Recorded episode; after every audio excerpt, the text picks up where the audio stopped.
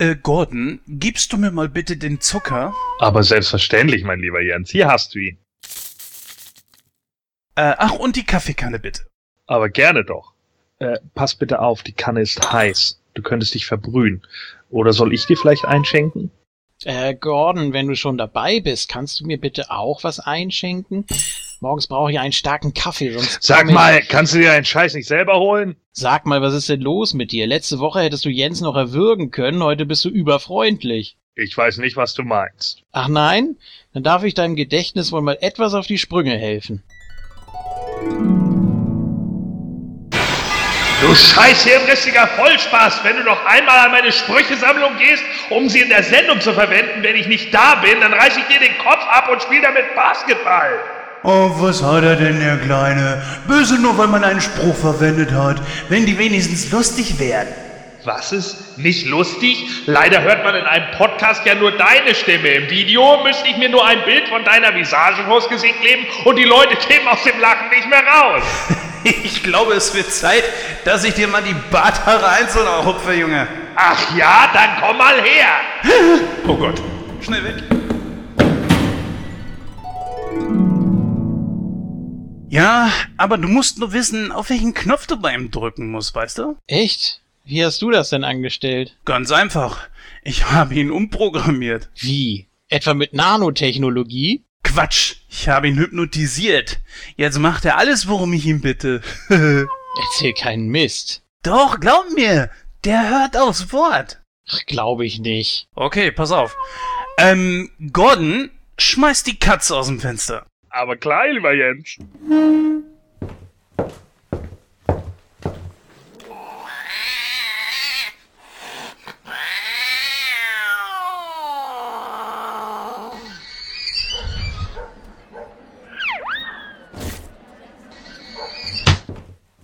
Ich werd bescheuert. Kannst du ihn auch dazu bringen, etwas noch krasseres zu tun? Klar. Gordon, reiße Julian das Herz heraus. Verstanden. Uah, ihr seid doch bescheuert hier. Christoph, hoffentlich bist du bald wieder da. Ah. Äh, ich glaub's nicht. Du hattest recht. Er fiel voll drauf rein. Ich hätt's nicht geglaubt. Klar, sag ich doch. Und nur her mit dem Fuffi. Ja, hier. So, ich bin ja mal weg, ne? Einen Flippern. Okay. A- Ach, Gordon, Äh, was ist denn noch? kannst du unterwegs bitte eine neue Katze mitbringen? Äh, really? Wie teuer ist die denn? Tja, ein Fuffi natürlich.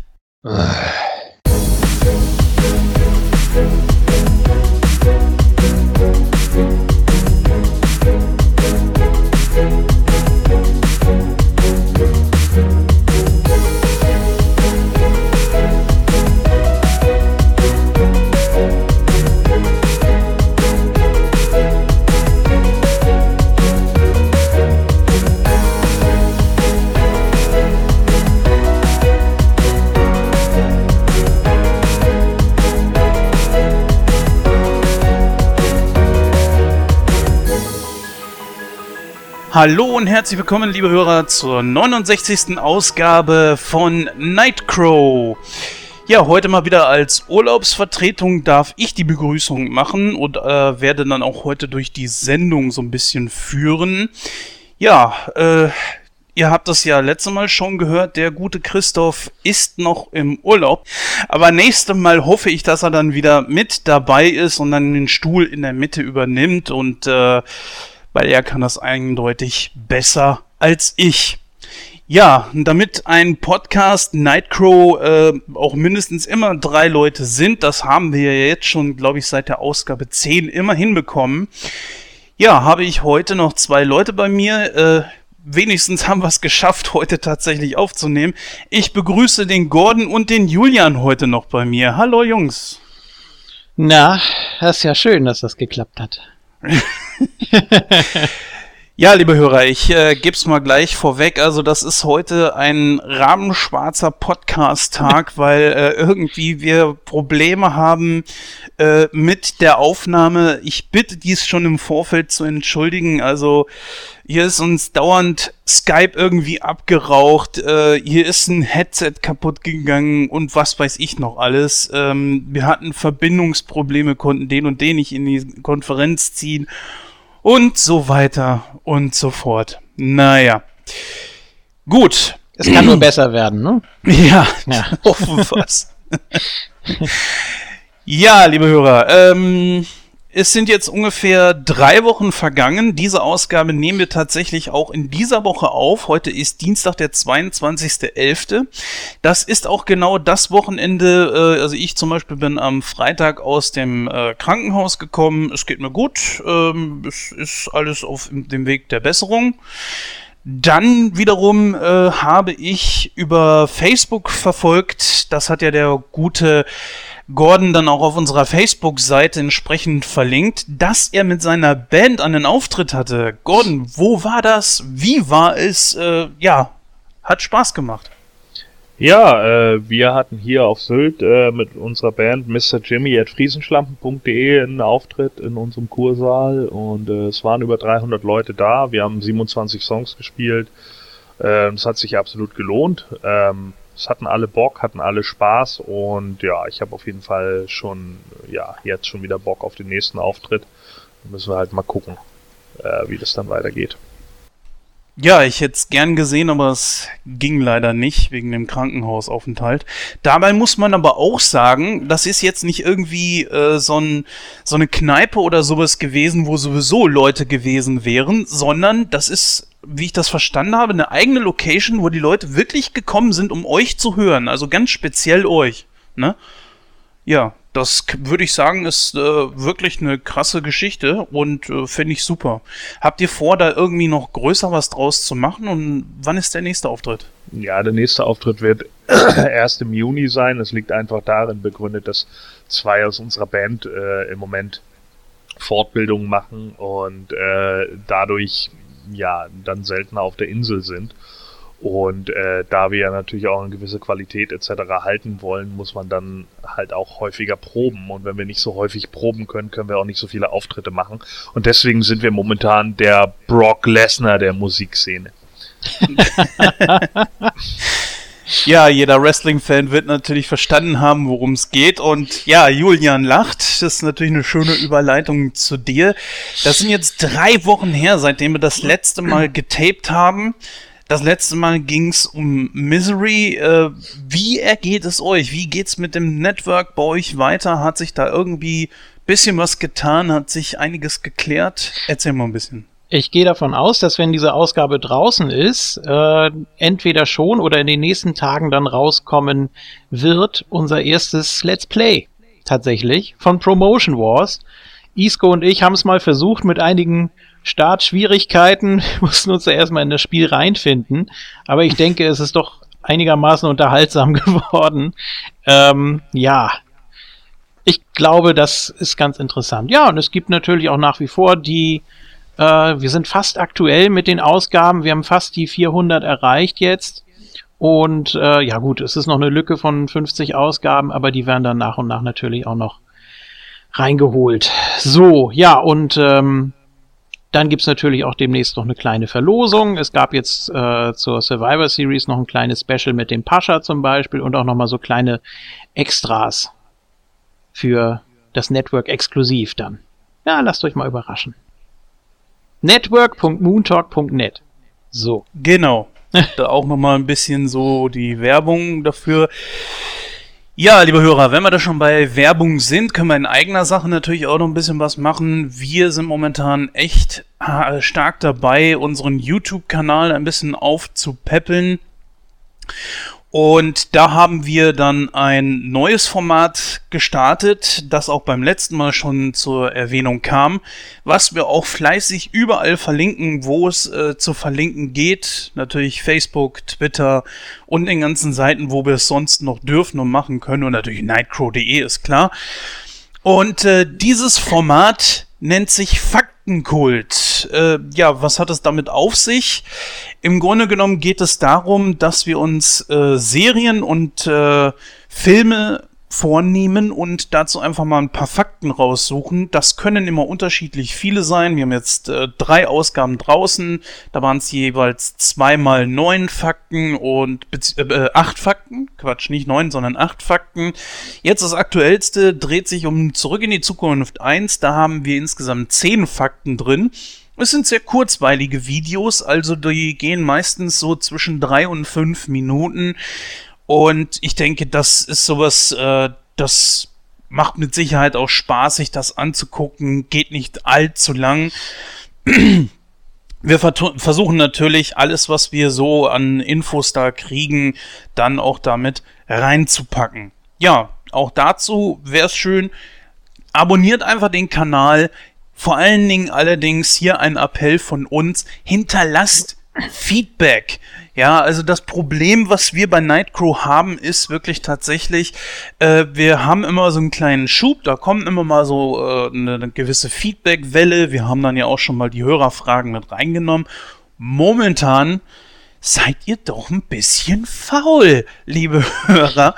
Dabei reicht's ja schon, wenn man einfach mal einen ganz kurzen Satz oder so auf nightcrow.de oder auf Facebook oder Twitter oder was weiß ich wo äh, hinterlässt. Äh, euch steht alles offen und wir fordern euch auch immer wieder dazu auf, schreibt uns, was euch gefällt und was nicht. Nightcrow gefällt euch scheinbar, sonst würdet ihr diesen Kram hier nicht hören. Und äh, jetzt, äh, da wir ein bisschen unter Zeitdruck sind, wir haben ein bisschen Zeit verloren durch diese ganzen technischen Probleme, die wir da vorher hatten, müssen wir ein bisschen reinhauen. Daher verkürze ich so ein bisschen den Smalltalk und übergebe jetzt an unsere Susi, die euch nun mitteilt, worum es in dieser Ausgabe geht.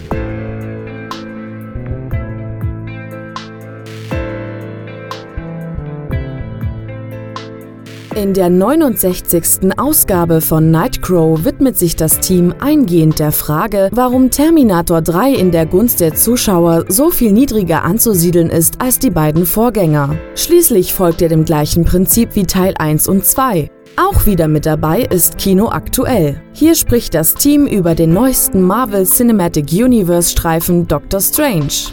Reiht sich der Film gut in die Filmreihe ein oder sinkt der schillernde Stern von Marvels Kino-Universum langsam?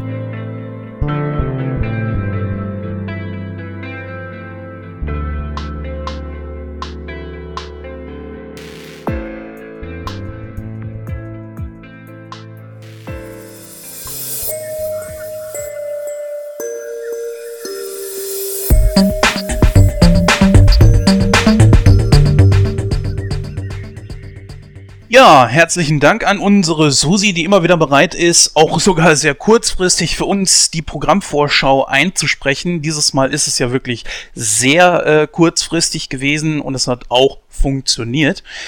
Ja, Terminator 3, Rebellion der Maschinen, das ist das Hauptthema heute von uns und wir wollen uns den, äh, zumindest damals, sage ich mal so, mh, mm, in vielerlei Augen ersten Ausrutscher äh, der Terminator-Reihe und danach kam ja schon der ein oder andere noch danach. Äh, den wollen wir uns heute mal etwas genauer angucken und auch natürlich gucken, woran liegt das, dass das einer der unbeliebtesten Filme überhaupt ist.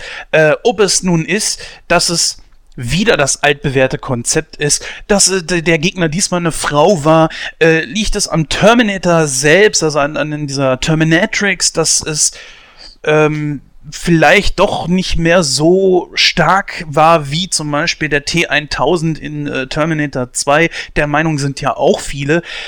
Aber ich würde einfach mal sagen, wir fangen einfach mal von vorne an. Ich möchte den Julian bitten, erklär uns doch mal kurz in einer kurzen Inhaltsangabe, worum geht's in T3?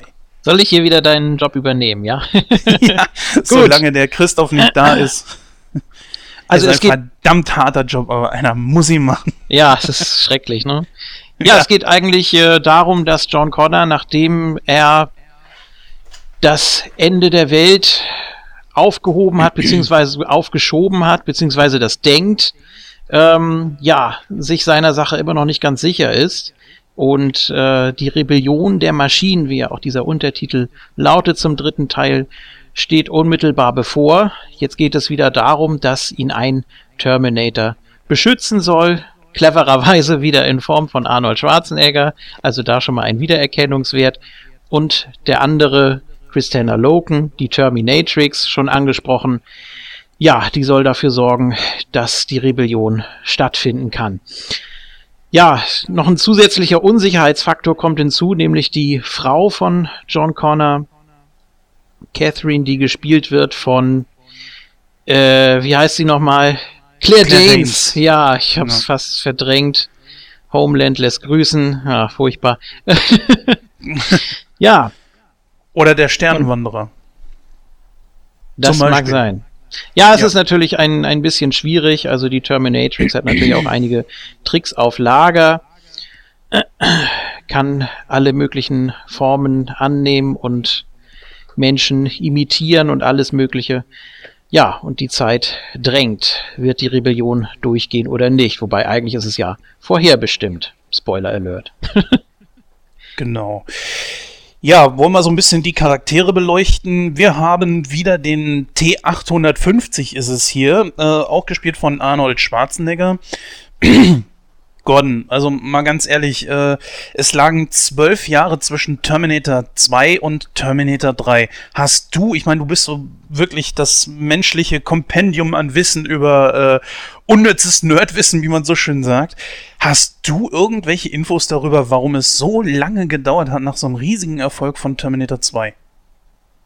Äh, lag das nicht unter anderem irgendwie daran, dass Arnold da ja auch also du, du fragst jetzt wegen, wegen des Studios oder fragst du jetzt wegen Schwarzenegger selbst? Nee, generell, also so dieser enorme Sprung zwischen Terminator 2 und Terminator 3. Normalerweise hätte man ja sagen können, so, okay, wie bei Jurassic Park, da liegen ja, glaube ich, zwischen Teil 2 und Teil 1 irgendwie nur vier oder fünf Jahre. Hier sind es gleich zwölf Jahre und Terminator 2 hat ja damals wirklich Kasse gemacht. Ja, es ist natürlich dann auch immer die Frage, ob man denn überhaupt ein ordentliches Skript zu dem Zeitpunkt für Terminator 3 hatte. Ne? Es gab ja, äh, ich weiß nicht wann genau, wann das war, 94, 95, da sind ja viele Gerüchte plötzlich aufgepoppt über einen dritten Terminator-Teil. Äh, da, da, sind so, da ist so viel Blödsinn dann bei rumgekommen. Also im Endeffekt eigentlich das, was wir jetzt mit äh, Genesis hatten, äh, ist da dann schon irgendwie aufgepoppt, dass dann John Connor von mehreren Terminatoren angegriffen wird und die können dann auch alle was anderes. Irgendeiner sollte sich angeblich in ein Auto verwandeln können und also ein Kasperkram, äh, wo man natürlich als Teenager dann noch gedacht hat, oh ja, cool, ne, wo man jetzt heute wahrscheinlich eher denkt so, nee, ob das wirklich so geil gewesen wäre, ist halt fraglich. Punkt ist halt der, wenn, wenn darin halt einfach niemand äh, einen weiteren Nährwert sieht und natürlich auch die, die Kosten, die gegengerechnet werden müssen, äh, bei denen man dann vielleicht auch gesehen hat, boah, also das, das, das würde dann echt verdammt teuer werden und wir wissen gar nicht, ob der dann auch so viel einspielt, äh, ist ja heute ein bisschen anders, ja. Äh, Hollywood hat sich halt in dem noch so weiter gewandelt, äh, dass man halt viel eher noch auf Fortsetzungen von ja beliebten Serien oder sowas setzt. Das war aber damals noch nicht der Fall. Heutzutage ist es halt auch deutlich einfacher mit irgendwie CGI äh, äh, Sachen darzustellen. Damals war die, die Darstellung des T1000s ja schon wirklich viel Geld. Ja, es hat ja echt Kohle gekostet. So, haben natürlich Glück gehabt, dass sich das Ding wirklich zu einem unfassbaren Blockbuster entwickelt hat, weil der Film einfach auch gezeigt hat, dass er halt ja auf der Höhe seiner Zeit ist mit mit dem Soundtrack von Guns N' Roses und so weiter und so fort. Also da sehr viel Pop-Culture ja auch mit drinne war. Ich hundertprozentig genau kann ich nicht sagen, warum es den dritten Teil nicht vorher gegeben hat, aber ich vermute einfach mal, dass die ersten Drehbücher, die kamen, entweder Mist waren oder einfach schwer umzusetzen äh, und demzufolge wahrscheinlich dann einfach viel Geld gekostet hätten und man sich da dann vielleicht auch gedacht hat, jo, äh, das wird's dann wahrscheinlich nicht.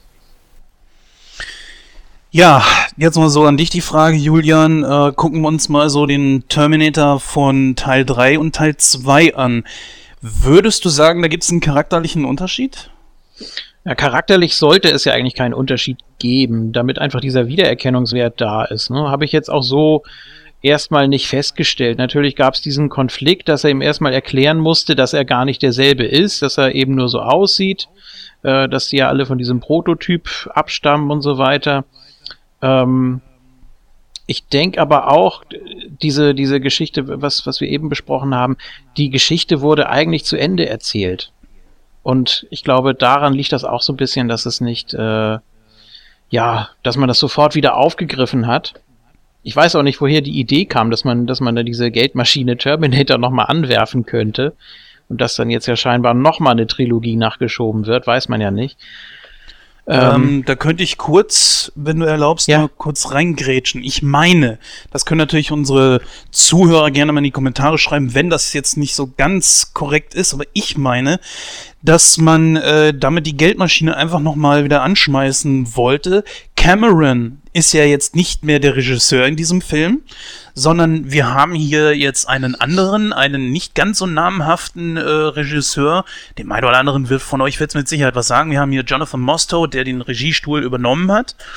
Und ich habe einfach mal so Leuten hören irgendwo, dass Cameron selber da gar nicht mehr so richtig Bock dran hat und es auch eigentlich nicht machen wollte.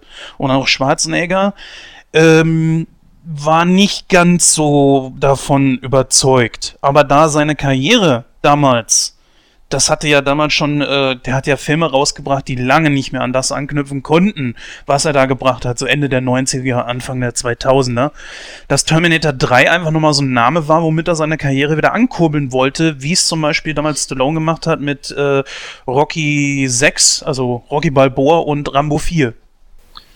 Naja, das, das würde ich nicht unbedingt sagen, weil Schwarzenegger hatte ja zu dem Zeitpunkt schon klar seine Segel in Richtung politische Karriere gesetzt äh, dass, Auch, er da, ja. dass er dann da wirklich äh, nochmal an seine Filmkarriere anknüpfen wollte, hm, glaube ich gar nicht unbedingt. Ich denke einfach, da hat er in der schnöde Mammon gelockt, ja.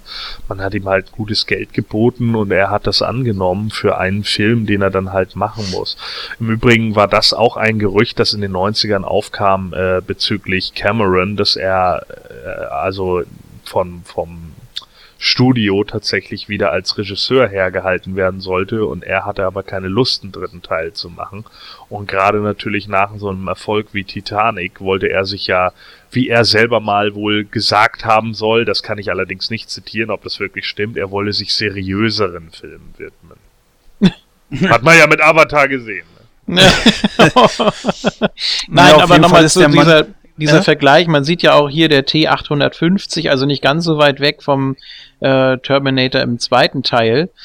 Äh, natürlich äh, nach wie vor. 800 gewesen, nur um es noch kurz eben reinzustreuen. Entschuldige. Ja, genau. Also nicht, nicht ganz so weit, vielleicht nur so eine halbe äh, Weiterentwicklung. Gibt's ja auch hier irgendwie bei, bei Computerprogrammen, wenn dann, wenn man da plötzlich anfängt mit Punkt 5, Punkt 1 oder Punkt 2 oder so, dann weiß man, okay, da sind jetzt nicht so die großen äh, Unterschiede, höchstens mal so ein paar Bugfixes oder so.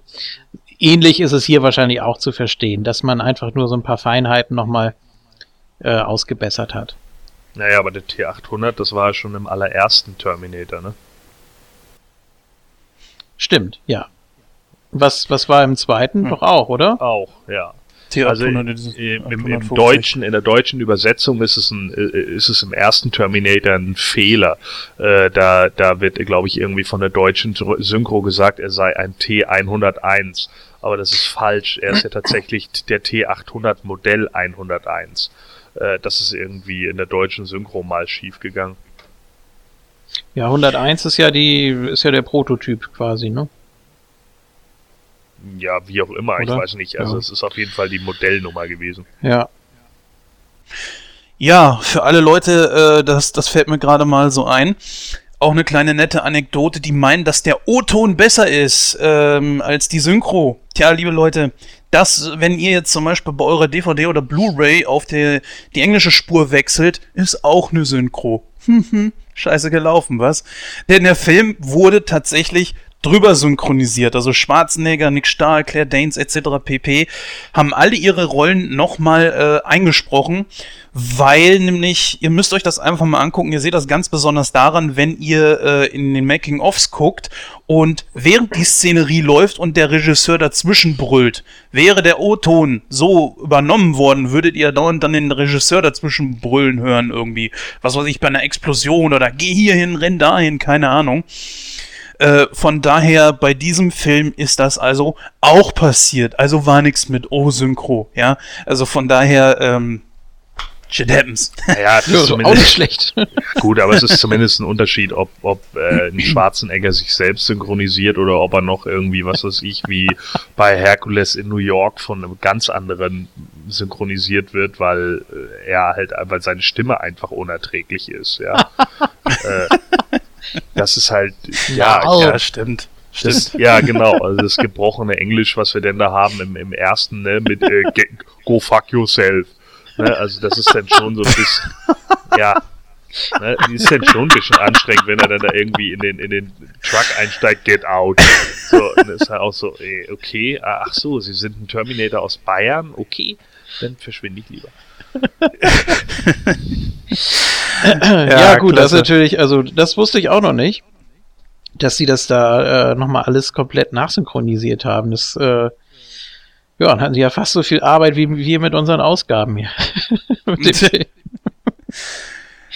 Ja, auch wir synchronisieren uns ja später nochmal drüber. Also ja, eben. daher- wir machen ja hier nur den Rohschliff und dann wird Genau. natürlich davon ein äh, Transkript erstellt und dann müssen wir das alles nochmal einsprechen. Also was ihr hier hört, das ist ein wahres Meisterwerk, liebe Hörer.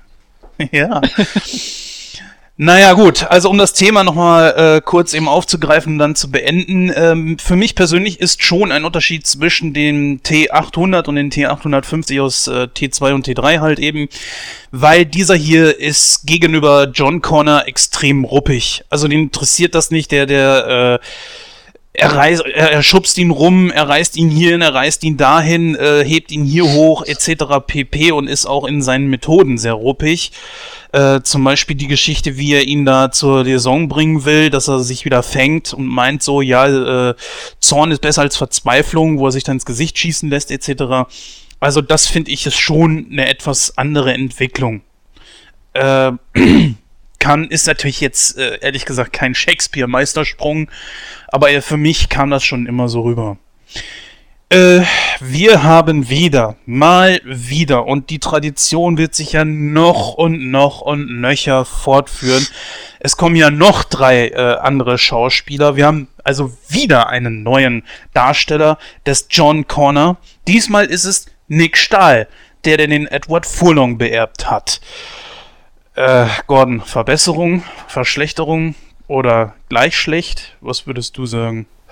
Naja, äh, ich meine, Edward Furlong, der hat schon äh, für, für die Rolle, die er da halt gespielt hat, er spielt pubertierenden Teenager, das, was er war. Ja, und äh, das war für äh, Furlong sicherlich eine gemachte Rolle. Ich meine, seine Karriere danach, äh, Friedhof der Kuscheltiere, Anyone, also ist jetzt ist jetzt nicht so äh, äh, mega steil gewesen. Ne?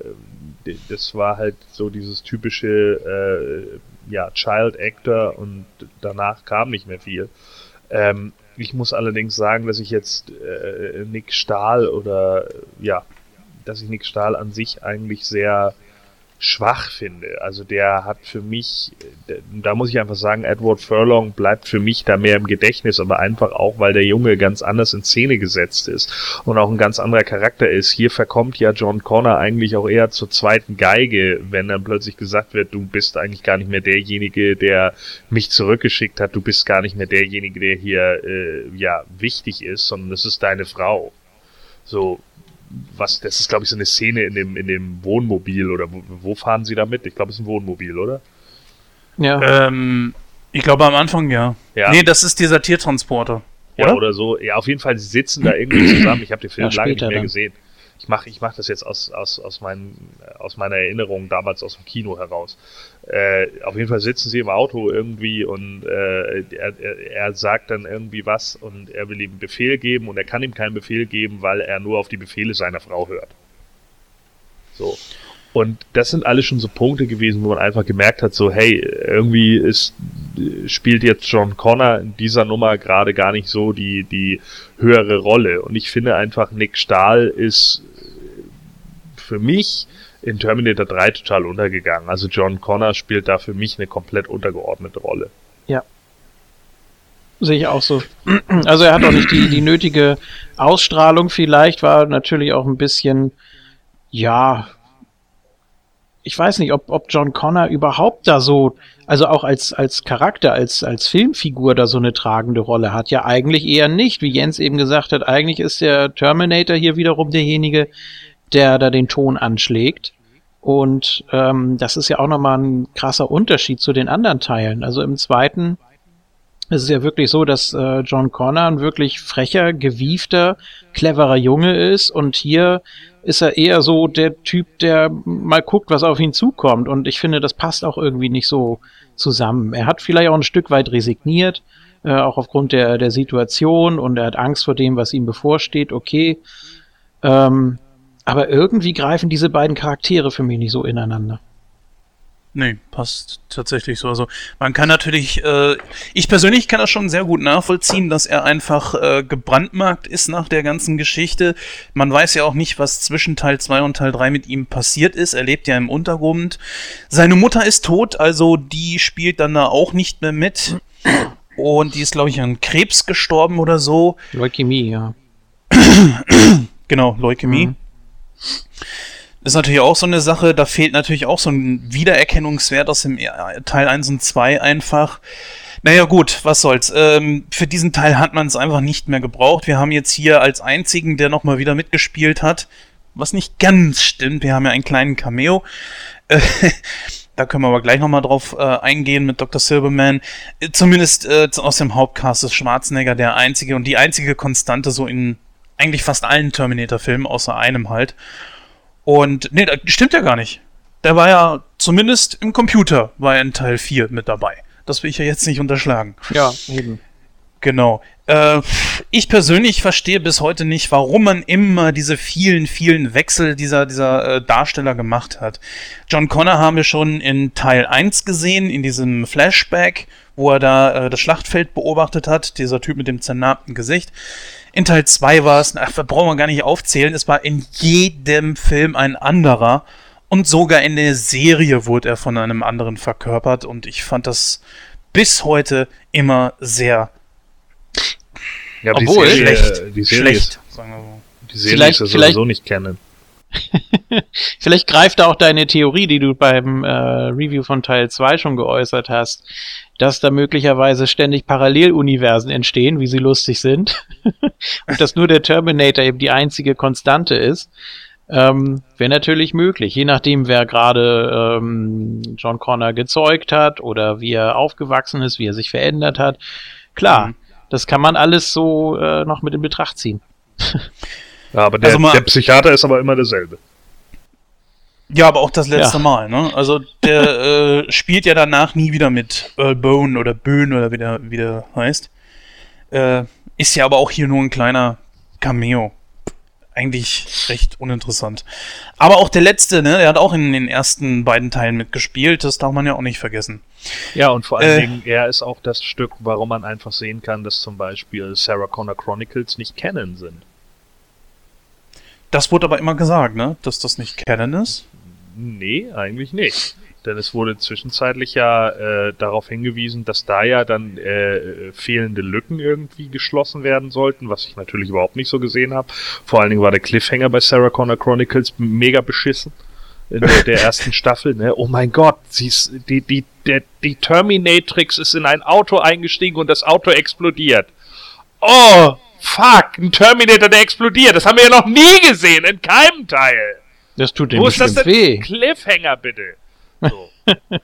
ja, wo ich dachte, das ist doch alles irgendwie nicht euer Ernst. Aber da ist nämlich genau das Problem, dass äh, Dr. Silverman im dritten Teil ja total entsetzt ist so, dass er überhaupt den Terminator wieder sieht und keine Ahnung, ja, für ihn das alles irgendwie auch, auch äh, John Connor wieder trifft und so und damit total überfordert ist, während er ja in, äh, in der Serie ihn zwischenzeitlich längst wieder getroffen hat, inklusive seiner Mutter. Also dürfte das für ihn überhaupt gar nicht so eine riesen Überraschung sein. Und das ist halt alles so ein bisschen, das passte halt nicht so. Und jetzt ist es ja offiziell, dass die äh, Chronicles, nachdem sie ja so gefloppt sind, war ja auch eine extrem beschissene Serie, ähm, äh, dass die nicht kennen sind. Ja, die müssten wir in Nightcrawler-Serie mal durchnehmen. Oh, bloß nicht. das Einzige, was ich dazu sagen kann, ist, die Hauptdarstellerin ist Cersei Lannister und das war's. Ja, gehen wir mal über zu, jetzt haben wir ja doch ein bisschen was zu äh, Dr. Silverman gesagt, dann haben wir den damit eigentlich auch schon durch. Äh, für mich ist sie nicht so wichtig, sie ist aber für halt diesen ganzen Film irgendwie doch wichtig, ist Claire Danes, denn ähm, sie spielt ja Catherine Brewster, die zukünftige Frau von John Connor, die äh, Mutter seiner Kinder, ja, so die Zukunft, äh, die Hoffnung der Zukunft, bla bla. Es ist aber so die Sache, ich habe kein Problem mit Claire Danes. Ich schon. Aber sie ist, äh, ja, Moment, ich habe kein Problem mit ihr als Schauspielerin aber so, so eine härtere Rolle, das kaufe ich ihr beileibe einfach nicht ab. Ja, weil sie bei Homeland immer so? weint. Die ganze ja, Zeit über. Ja, ich meine, gut, bei Homeland ist sie aber auch ein Charakter, der einfach auf ist, ne? Ja, aber es ist so anstrengend. Ja, ich finde, also ich muss sagen, ich habe ja nun Homeland irgendwie die ersten fünf Staffeln gesehen und kann einfach nur sagen, die, die, die, das ist echt gut. Also da bringt sie es halt einfach gut rüber. So, sie spielt halt einen Junkie, äh, oder beziehungsweise, ja, einen, wie, ja, wie soll man das nennen? Ist, ist sie sowas wie ein Profiler, also fürs FBI da oder fürs CIA, wie auch immer, äh, äh, die aber irgendwie ein Junkie ist und fertig ist und eigentlich ein heftiger Workaholic und mit ihrem Leben nicht mehr klarkommt. Und das kriegt sie eigentlich gut hin. Ja, das schon, aber man hat es dann auch irgendwann begriffen. Und wenn es dann wirklich Folgen gibt oder ganze Staffeln, wo sie durchgehend heult und rumschreit und irgendwann ist es einfach zu viel. Da, irgendwie muss sich da doch auch mal was tun. Naja, egal. Ich bin jetzt mit der vierten durch. Äh, vielleicht ändert sich da ja noch mal was. Genau, kommen wir mal wieder zurück. Also die Meinung über Claire Danes scheint da eindeutig zu sein. Auch die Rolle der Charakter Catherine Brewster. Oder habt ihr da noch irgendwas Besonderes äh, hinzuzufügen? Weil ich persönlich jetzt nicht. War für mich ein bisschen überflüssig. Für mich hätte John Connor mit dem Terminator gereicht. Ja, es ist immer so dieses äh, mitgefangen, mitgehangen, ne? Also, dass man da immer irgendwie noch jemanden mit einspannt, der eigentlich gar nichts damit zu tun hat oder nichts damit zu tun haben will. Gut, sie hat ja jetzt ihr, ihr äh, Tierheim, das, äh, die Tierklinik und so. Ähm, ist also wirklich völlig fernab von dem ganzen Geschehen und gerät dann dadurch Zufall rein. Das ist ja ein beliebtes Stilmittel. Kann man durchaus machen. Mhm. Ja, Gordon ist ruhig, höre ich da. Dann können wir mal, glaube ich, jetzt zum Eingefleischten. Auf die anderen würde ich jetzt gar nicht so sehr eingehen, denn dann kommen wir jetzt wirklich so in die C-Riege. Äh, ich würde sagen, es ist, glaube ich, das Element, was diesen Film sehr kontrovers macht. Ich glaube noch nicht einmal so wirklich die Story, die ja die Maske sozusagen aufgestülpt hat, bekommen hat von Teil 1 und 2, also diese, diese Jagd durch äh, verschiedene Bundesstaaten, die, die Flucht vor äh, der großen Gefahr, dem alles vernichtenden Terminator, der übermächtig ist und etc. pp. Wir hatten von Teil 1 auf Teil 2 hatten wir äh, einen enormen Sprung. Der T1000 schien fast unüberwindbar zu sein. Konnte wirklich eigentlich fast alles. Jetzt kriegen wir die Terminatrix, gespielt von Christina Loken. Ich sag mal, als Terminator könntest du auch, äh, da brauchst du keinen großen Schauspieler, ja. Äh, du könntest auch John Cena da hinstellen. Wer jetzt John Cena zum Beispiel wieder nicht kennt, ähm, guckt euch mal einen der letzten Matt Damon-Filme an, da, da ist er dann unter anderem mit bei. Äh, oder googelt einfach, einfach mal nach ihm, ist natürlich auch ein Wrestler. Ja, liebe Hörer, wir, wir zitieren natürlich oft Wrestler, aber ähm, Ihr wisst, Kraftpakete werden nun mal meistens auch dahergeholt. Äh, zum Beispiel auch Guardians of the Galaxy, ne? Äh, dieser grüne Typ da ist zum Beispiel auch ein Wrestler, ja? Oder Dwayne Johnson Rex heißt er. Drax, ja, ich bin da ja nicht so drin verankert. Äh, nicht. nichtsdestotrotz, also ähm, kannst du da eigentlich jeden hinstellen, solange er äh, körperlich gut drauf ist, äh, passt das ja, weil du brauchst als Terminator, sollst du ja sowieso keine Mimik verziehen. So, Christina äh, Loken sage ich jetzt einfach mal nichts zu, ich kenne nicht wirklich irgendwelche großen artigen Filme von ihr. Sie sieht gut aus. Ähm, für sie ist ein wahrer Blickfang, wofür sie mit Sicherheit auch engagiert wurde. Sie hat ja auch ein, zwei, drei Gags da drin, die minimal bei mir gezündet haben. War okay. Braucht allerdings einen, Terminator, der als Gegner äh, äh, agiert. Für mich eigentlich nicht. Bevor ich jetzt meine Meinung dazu allerdings äh, kundgebe, frage ich als erstes mal Gordon. Ganz ehrlich, ähm, so generell werfen wir einfach alles in einen Topf. Äh, gib uns doch einfach mal deine Meinung dazu. Ein Vergleich zwischen dem T1000 und Terminatrix. Ist dieser, dieser Terminator besser oder schlechter? Macht es den Film irgendwie dadurch kaputt, dass es ein weiblicher Terminator ist? Was ist deine Meinung dazu? Also zuerst mal, die Frau heißt Christana Loken und nicht Christina Loken. Ja, Entschuldigung, auch mein. So. Äh, zum Mea anderen, culpa. ich kann ja, es ist immer das, was ich äh, immer sage über Terminator 3, das Ende, das wäre dem T1000 nicht passiert. Ja? Nee. Das ist nämlich genau das Problem so. Also es geht jetzt ja hier darum, man muss sich ja überlegen erstmal, wie kann man einen Typen wie den Herrn Patrick aus dem zweiten Teil, Robert Patrick, in meinen Augen in dem Moment auch einfach Mr. Evil, ähm, überbieten. Ja, und das das war ja schon unfassbar schwer. Ich denke einfach, da hat man so ein bisschen auch so den, den Nerdgeist vielleicht treiben lassen und dachte sich, ja, vielleicht wäre es ja mal interessant, eine Frau zu nehmen und die muss dann natürlich auch automatisch ein Vamp sein. Christiana Loken war zu dem Zeitpunkt semi-bekannt durch kleinere Fernsehrollen und Serien, durch ein bisschen Modeling in den USA, sicherlich recht heiß mit ihren Anfang 20, ich glaube, die war 23, 24 zu dem Zeitpunkt. Ähm, aber für mich einfach, ja, es war halt schwierig, einen, einen äh, Terminator zu überbieten, der sozusagen aus einer Form von Quecksilber ist. Ja, was, was will man da noch viel mehr bringen? Also außer irgendwie äh, Nanotechnik oder sowas ist dann halt auch nicht mehr viel drin. Man wollte sie dann natürlich m, übermächtig machen und deswegen muss sie dann auch automatisch gleich jeden Scheiß kontrollieren können. Sie kann dann Autos kontrollieren und Computer kontrollieren und keine Ahnung, ihren Dildo in der Hose kontrollieren, was weiß ich. So, und äh, das sind dann halt immer so die Sachen, die, die dann halt auch ja, teilweise dann auch ein bisschen too much wirken, weil man halt einfach merkt, so, okay, sie, sie packt es vielleicht auch alleine nicht, ne, die, die fiese Fratze zu haben irgendwie. Äh, also muss sie jetzt halt irgendwie übermächtige Fähigkeiten haben. Und gerade das wirkte halt alles extrem aufgesetzt, muss ich einfach sagen. Ja, wie ist es bei dir, Julian?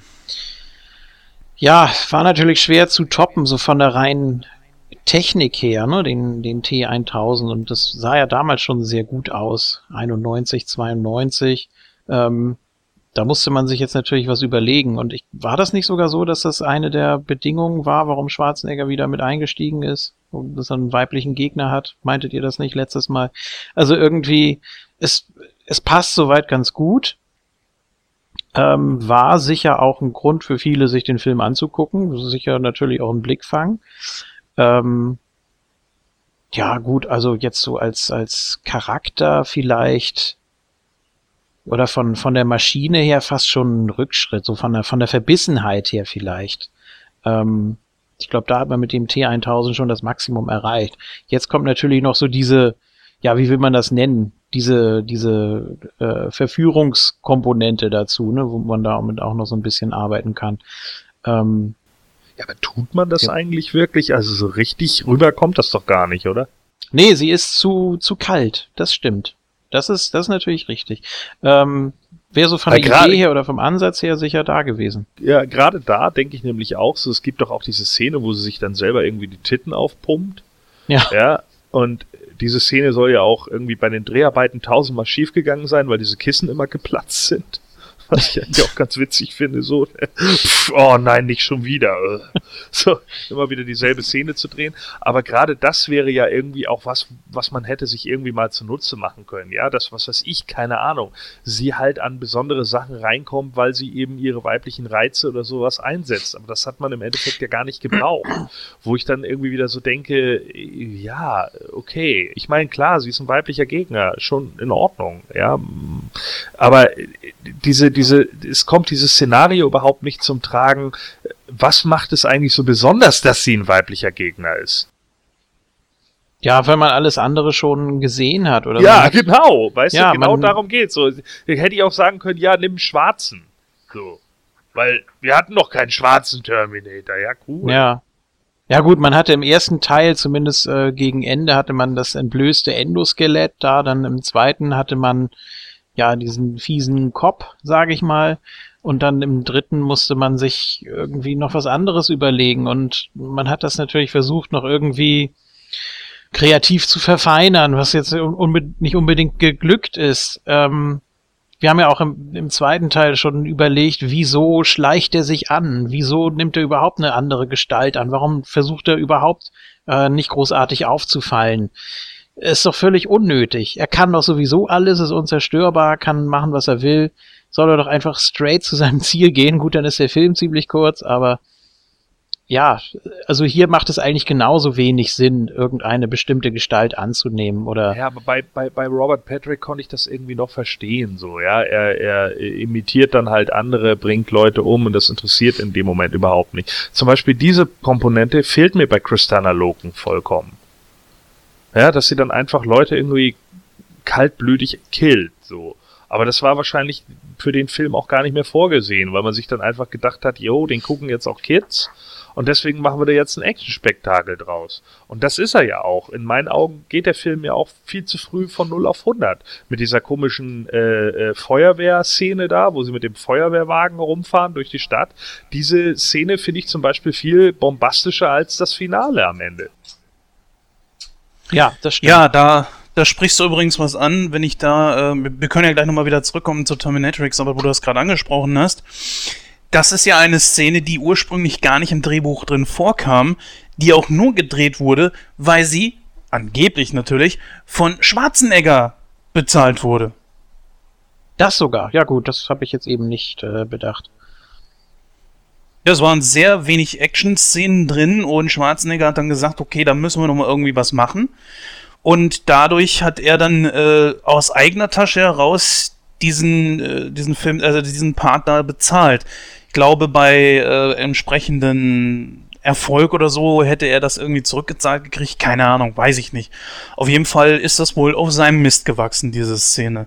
Und da hat Gordon recht, das ist eine der stärksten Szenen des Films. Also da geht natürlich wirklich viel zu Bruch. Und was man natürlich auch sagen muss, der Film ist ja von, aus dem Jahr 2003.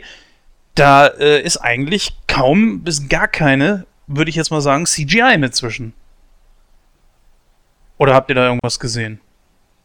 Äh, nee, das war's glaube ich nicht. Das sind schon alles Practical Effects und wahrscheinlich wirkt es auch deshalb so gut.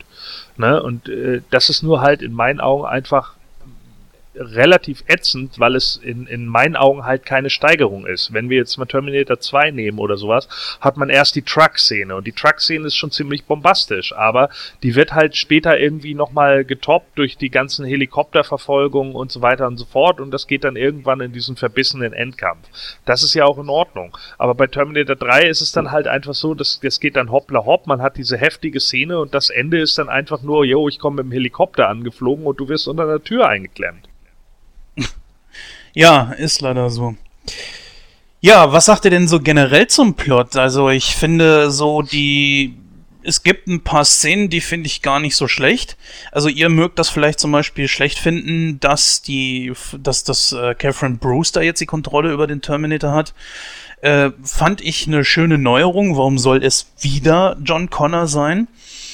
Äh, ich fand es sehr gut, dass er sehr ruppig an die ganzen Szenen drangegangen ist. Auch diese Geschichte da, dass man sich jetzt ein bisschen vom, vom zweiten Teil entfernt hat, versucht hat, dann einen neuen Gag reinzubringen mit von wegen sprich zur Hand, ist nicht ansatzweise so kultig geworden wie Hasta la Vista Baby oder was weiß ich gerade. Das ist natürlich alles klar. Aber trotzdem ähm, gab es schon ein paar wirklich coole Szenen in dem Film. Äh, das kann man jetzt nicht sagen. Das Schwächste an dem Film ist für mich, so wie Gordon es auch schon gesagt hat, und da schlagen wir schon wieder die Brücke zurück zum, zum TX, das war dieser Schlusskampf. Äh, beziehungsweise auch, dass sie halt äh, Kontrolle über den T850 übernommen hat. 800. Dieses doofe Sp 800? Nee, 850 im dritten. Mhm. Wie auch immer, über Schwarzenegger. Ja, ja. naja gut, auch zum Beispiel diese Geschichte da, äh, es war sehr offensichtlich, wo das da mit der Brennstoffzelle von ihm, dieser Energiezelle, dass die explodiert, war mir irgendwo schon klar, dass sie zum Einsatz kommen wird. Und als auch so klar war, dass zwar ähm, der TX so aus flüssigem Metall besteht, allerdings äh, sich nur rundrum um ein festes Endoskelett bewegt, machte für mich das Ganze eher schon wieder so, so rückschrittig irgendwie, weil du kannst das Ding ja dann doch brechen und in die Luft jagen. Keine Ahnung. Das juckte den T1000 ja überhaupt nicht. Und es war sehr merkwürdig, Schwarzenegger gegen eine, also den damals auch noch sehr bulligen Schwarzenegger, ganz besonders gegen eine so dünne Frau zu sehen. Die Szenen wirkten seltsam. Auch als sie ihn zum Beispiel so hochgehoben hat mit einer Hand, äh, sah alles sehr künstlich aus. Na klar, sie sollte als Terminator natürlich entsprechend viel Kraft haben, aber das kam irgendwie nicht rüber. Ja, äh, das ist, das sind dann vielleicht auch so die Sachen, wenn sie dann da irgendwie den T800, 850, 851 meinetwegen, äh, dann, dann hochhebt oder sowas, das wirkt halt alles irgendwie komisch und teilweise haben sie dann vielleicht auch damit gerechnet irgendwie, ja, es, es hat halt auch so ein bisschen den ironischen Touch. Ja, und das zieht ja diesen Film auch durch, dass er dann am Anfang die falsche Sonnenbrille, da diese Stripper-Sonnenbrille oder was aufzieht.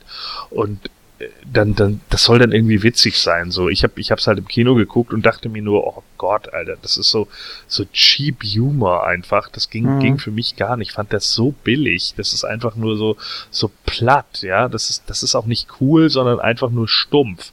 Aber daran erkennt man halt einfach so, der hat nicht mehr den, den also den Vibe vom ersten ja sowieso nicht, ne. Der, der erste ist ja eher Sci-Fi-Horror, würde ich ja sogar schon fast sagen.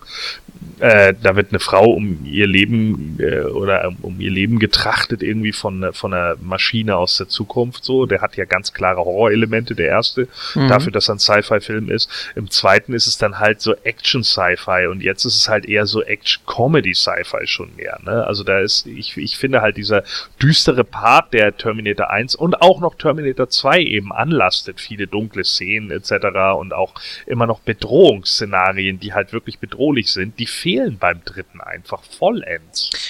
Was ja insofern auch ironisch ist, weil es ja beim dritten wirklich um alles geht. Da steht es jetzt ja wirklich unmittelbar bevor das Ende der Welt. Im zweiten hatte man irgendwie noch so, ja, das ist in ferner Zukunft, aber wir müssen jetzt etwas ändern, um äh, entsprechend die Zeitlinie zu verändern.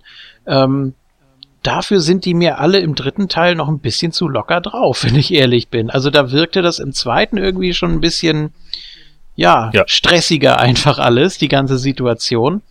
Und jetzt im dritten ist vielleicht der einzige, der so ein bisschen kaltschneuzig da ist, äh, Schwarzenegger selbst, ähm, der sich ein bisschen wieder entmenschlicht hat, finde ich zumindest. Also äh, im zweiten hat er sich ja wirklich sehr, sehr angenähert und gerade im äh, Director's Cut mit dem, mit dem Lächeln lernen und so weiter.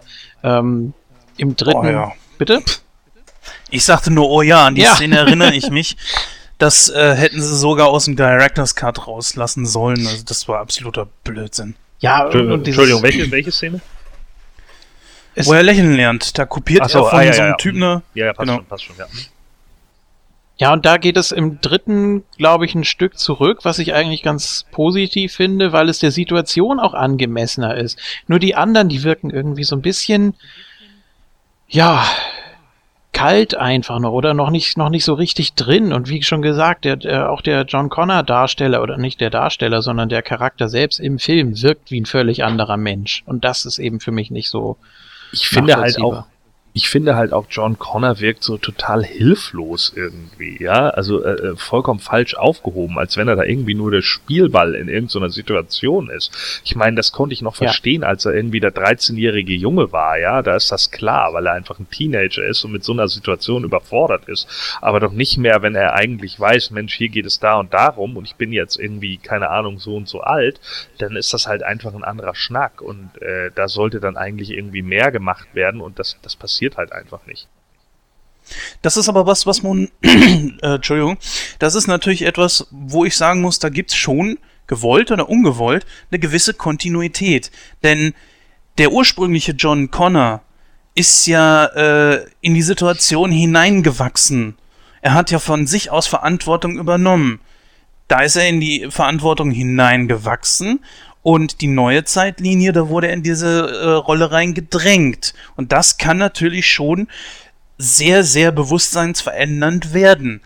Und was man auch sagen muss, ist das, äh, was ich eben gerade meinte mit der Kontinuität. Wenn wir jetzt mal den Sprung zu Terminator 4 machen, Salvation, da ist er ja eigentlich, er ist ja gar nicht der Anführer im vierten Teil und er ist eigentlich auch nur so etwas Besonderes, weil er halt diese Informationen aus der Zukunft hat, die da ja noch nicht passiert sind und wirkt da für manche zumindest wie so eine Art Messias. Und im fünften Teil ist es tatsächlich sogar so, wo sie dann diesen, äh, die, die Zeitmaschine gefunden haben. Tja, das war's. Hier endet mein Wissen über die Zukunft und dann wäre er eigentlich nur ein, ein Jedermann gewesen. Ein Soldat wie jeder andere auch. Also da finde ich schon, wie gesagt, gewollt oder ungewollt, gibt es da irgendwie eine gewisse Kontinuität. Das finde ich eigentlich schon ziemlich cool. Und äh, dass jemand unter einer solchen Last, unter der, der Verantwortung der Zukunft, dass den es seinem Wesen verändert, das kann ich schon irgendwo nachvollziehen. Dass er keinen Burnout hat und, oder, und äh, sich das Leben genommen hat, das ist schon sehr komisch. Ja, gut, aber ich meine, weißt du, wenn, wenn es so wäre und man dann irgendwie sagt, jo, das beeinflusst dich so sehr oder sowas, dann kann man es bitte auch im, im Film irgendwie darstellen.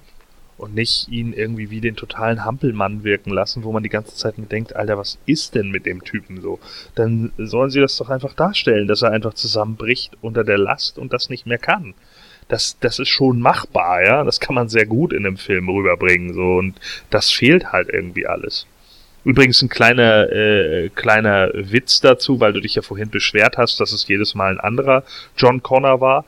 Äh, Nick Stahl wurde für Terminator Salvation die Rolle des John Connor angeboten und er hat abgelehnt. Ja, aus gutem Grund.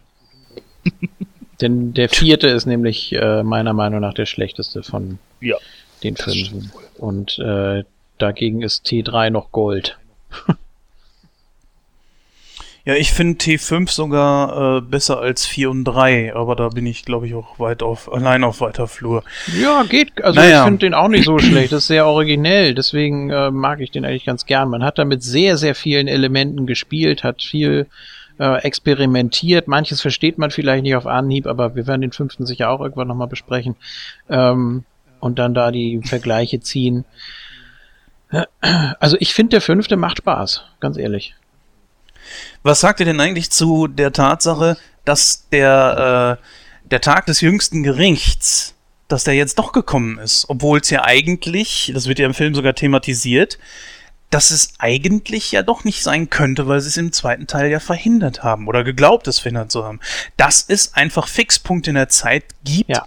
die unabänderbar sind das Paradoxon einfach, ne? Also das wird ja damit ja auch äh, angesprochen oder umgesetzt, dass eben die beiden oder ich sag mal auch äh, ja die vier Charaktere, die durch die Zeit gesprungen sind in den ersten beiden Teilen, das wäre ja so nicht passiert, wenn es nicht schon längst dazu gekommen wäre. Kann man jetzt natürlich sagen, ja Ursache und Wirkung, ähm, was was war jetzt zuerst da, aber ja, letztendlich ist es schon sowas ähnliches wie eine Schleife. Natürlich nicht komplett, aber es ist schon unausweichlich. Und das musste man jetzt hier eben nochmal sehr deutlich rüberbringen. Wobei der zweite natürlich sehr versöhnlich abgeschlossen hat. Ne? Man hat gesagt, ja, wir fahren jetzt unserem Schicksal entgegen da auf dem dunklen Highway und äh, ein Terminator kann auch sein wie ein Mensch und damit war die Geschichte eigentlich erzählt, damit war das eigentlich durch. Man hat zwar irgendwie noch so gedacht, ja, okay, die Zukunft ist trotzdem nicht sicher, vielleicht kann es trotzdem irgendwie mal dazu kommen, wenn wir nicht aufpassen, wenn wir alles technologisieren und so weiter. Ähm, aber im dritten wird das ja dann nochmal sehr konkretisiert. Stimmt, ja. Also. Wie siehst du das, Gordon?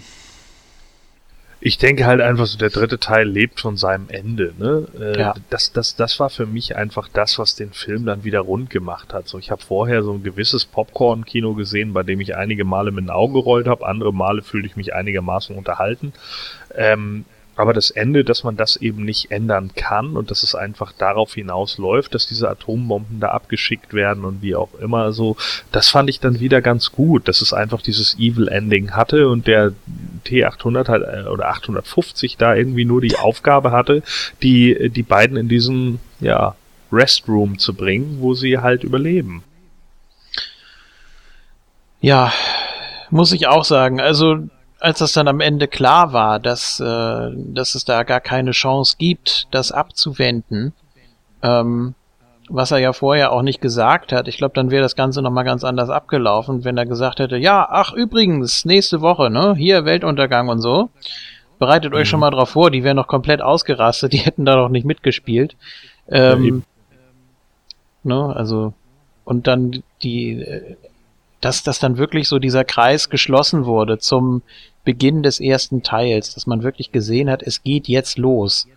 Ähm, das war für mich eine sehr, sehr starke und beeindruckende Szene, auch mit der Musikuntermalung da und dass man dann den Globus da gezeigt hat und das, man ist da schon äh, für den Moment beeindruckt, ja.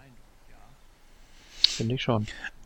Also höre ich das richtig raus, euch fehlt da so tatsächlich so diese sehr düstere Stimmung aus dem ersten und zweiten Teil. Ja, die kommt auch, wenn, wenn sie überhaupt aufkommt, kommt sie wirklich nur in dieser Szene auf. Ja, wo dann tatsächlich die Raketen abgefeuert werden und man sich plötzlich denkt, fuck, was, was passiert hier gerade? So, äh, das, das ist halt für mich ein ganz großes Manko an dem Film, dass das in, in, in den vielen Bereichen, auch wie Julian gerade richtig gesagt hat, dass, dass, dass denen eigentlich gar nicht der Arsch auf Grundeis geht, so, auch wenn sie jetzt natürlich nicht genau wissen, ja, okay, krass, äh, das passiert jetzt hier, äh, auf jeden Fall, aber dass sie da überhaupt irgendwie nicht ankommen und dass eben, wie gesagt, Christana Loken nicht der oder die Terminatrix nicht der Killer ist, äh, der sie sein könnte, dass da äh, ja viele Dinge einfach nicht ausgereizt wurden. Für mich ist das halt einfach alles so ein bisschen hingesponnen. Man hat viele Szenen, die man gerne irgendwie machen wollte, hat die dann auch halbherzig umgesetzt, aber das meiste ist für mich einfach nur so auf steriles Actionkino ge gemünzt worden. Ja, und dann natürlich auch ein bisschen, äh, bisschen zu sehr mit Gags gespickt, wo keine mhm. hingehören. Ne? Also ich meine, es steht die unmittelbare Apokalypse bevor und natürlich kann man da ab und zu mal so ein Augenzwinkern reinbringen. Das wird in fast jedem Film gemacht und das lockert das Ganze natürlich auch auf. Nur es muss sehr gut getimed sein und es muss auch sehr gut dosiert sein ähm, und es muss zu den Charakteren passen und da muss man natürlich sehr, sehr aufpassen. Ja, es passt natürlich definitiv zu keinem der Terminatoren, ne? Ist klar. Ja, am ehesten, noch zu, am ehesten noch zu dem, zu dem aus dem zweiten Teil, weil der eben sehr menschlich war und ähm, da hat er ja auch eben viel übernommen und da hat man ja auch gezeigt, dass er sehr lernfähig ist, äh, auch was so Emotionen und das, das Menschliche angeht. Aber zu den anderen passt es ganz sicher nicht. Also ich fand, er war im zweiten Teil sehr väterlich. Das muss man ja auch sagen. Ja, und äh, ja. John hat ja auch, glaube ich, versucht, hier im dritten Teil schon wieder in ihm das zu sehen, was er, er tat ja auch die ganze Zeit so, wo auch zum Beispiel, wo er sagte, da muss ich dir ja alles nochmal beibringen. Nee, du musst ihm das erste Mal wieder was beibringen, ja. denn das ist ja gar nicht der Terminator aus dem zweiten Teil. Und vor allen Dingen, das ist, ist ja so, so geil. Irgendeiner fragt ja auch so, so werdet ihr am Fließband äh, produziert? Und dann wird dann natürlich auch das erste Mal gesagt so, ja, das ist so. Ja. Wir werden am Fließband produziert. Ja. Worauf natürlich keiner eingegangen ist, ist so dieses, dass Schwarzenegger da ja auch schon über 20 Jahre älter war als wie im ersten Teil. Und was ich finde, das auch schon dementsprechend sah. Das war nicht so ein Riesensprung von Teil 1 auf 2.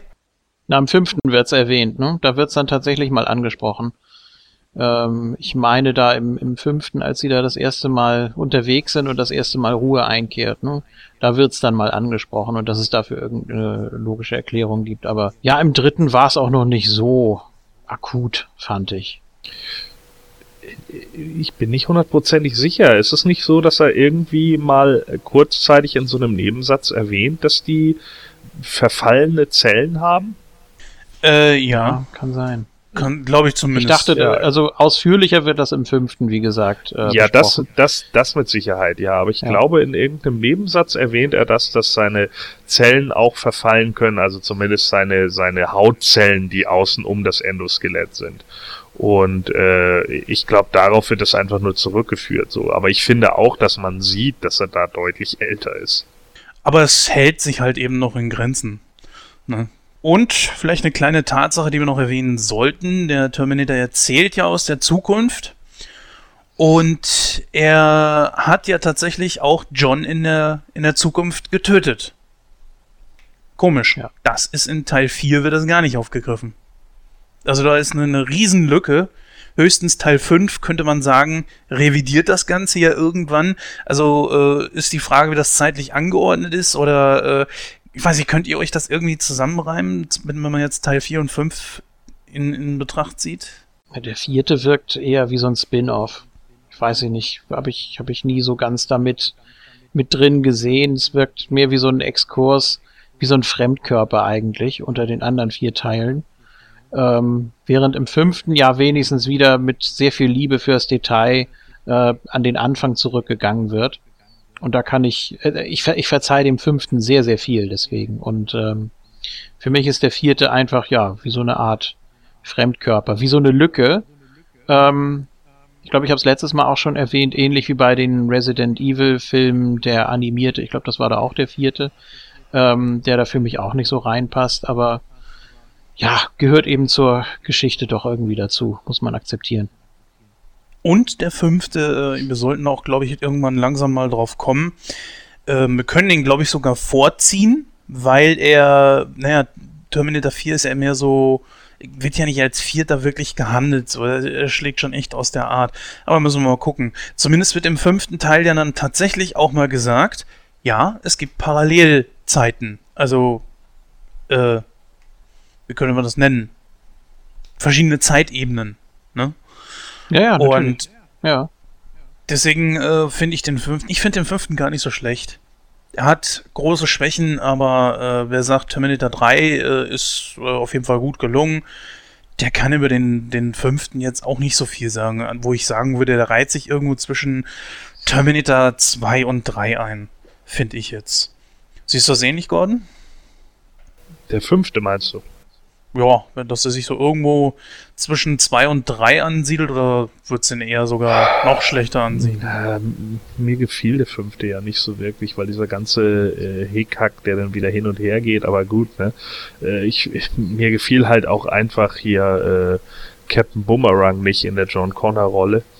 Ähm, das, das war, da war mir halt auch wieder zu viel, zu viel Müll irgendwie drin. Also äh, der, der, der, ich fand ihn als Schauspieler halt echt schwach.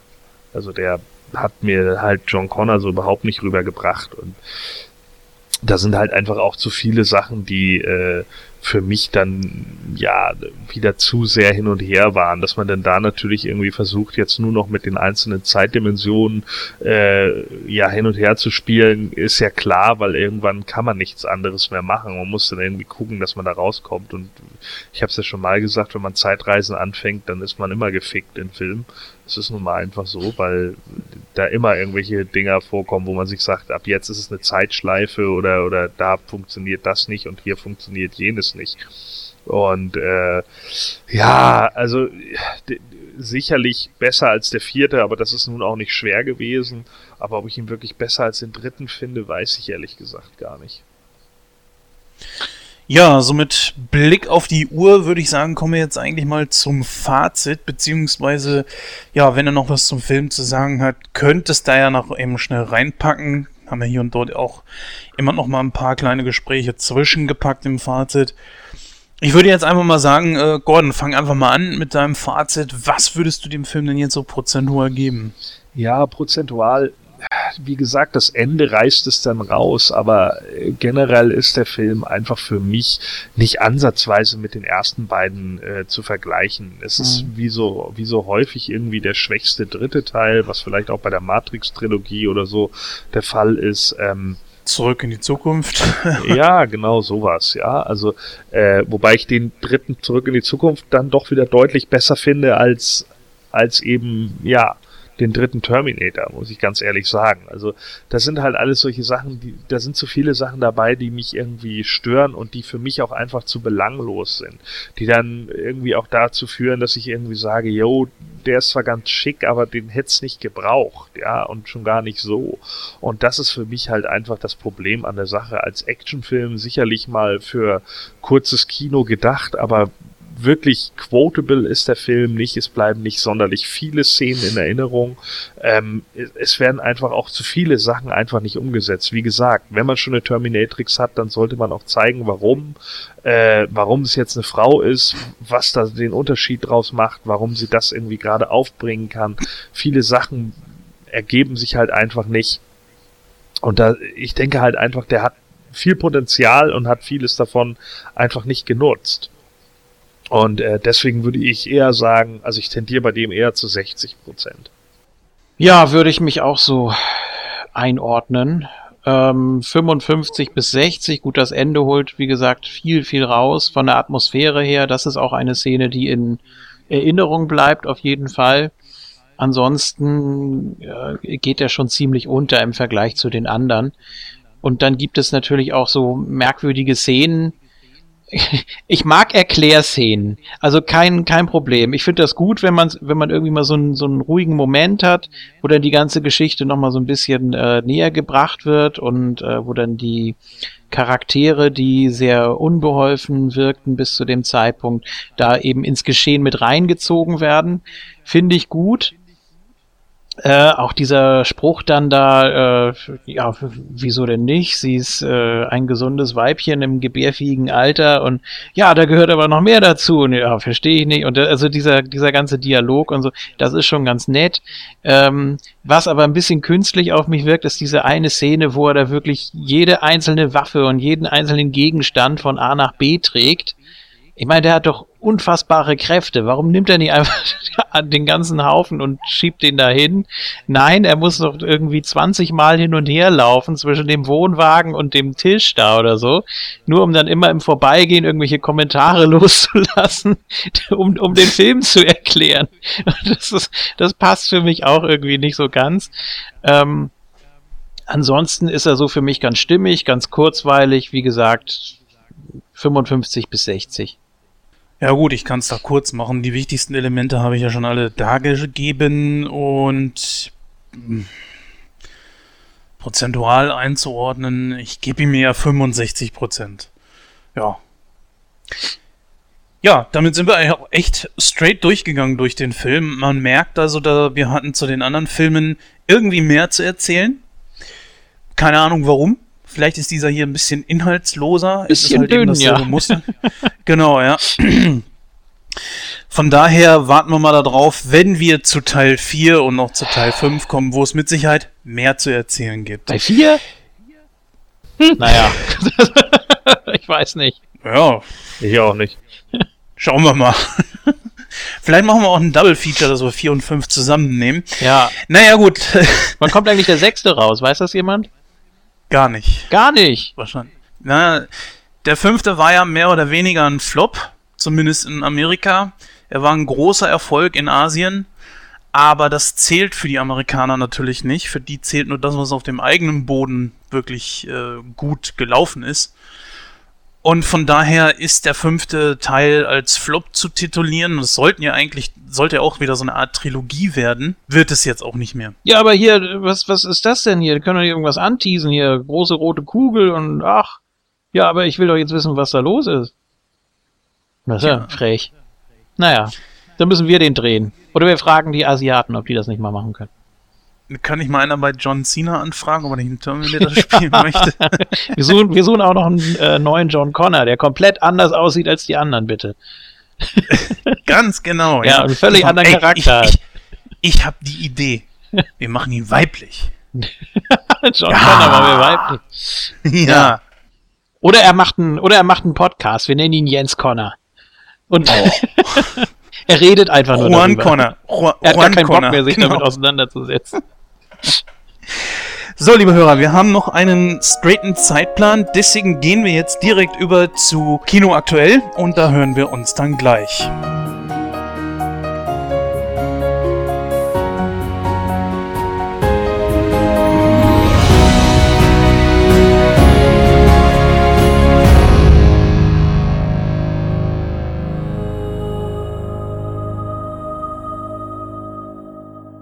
Ja, da sind wir auch schon wieder zurück. Kino aktuell steht an. Zwei Filme wollen wir euch heute vorstellen. Beide laufen aktuell noch im Kino, beziehungsweise einer davon nicht mehr so ganz. Ich bin mir nicht hundertprozentig sicher. Es geht zum einen um Doctor Strange. Der läuft definitiv noch. Ich glaube jetzt in der dritten oder vierten Woche. Und um Sausage Party. Worum es dabei geht, das erfahren wir jetzt in den nächsten Minuten. Gehen wir mal äh, zum ersten Film, Doctor Strange. Und ich würde einfach mal sagen, Gordon, du bist da ein bisschen mehr in dem Thema drin als ich. Vielleicht magst du ein bisschen erzählen, worum es in Doctor Strange geht. Eben so ein bisschen schnell runtergerasselt.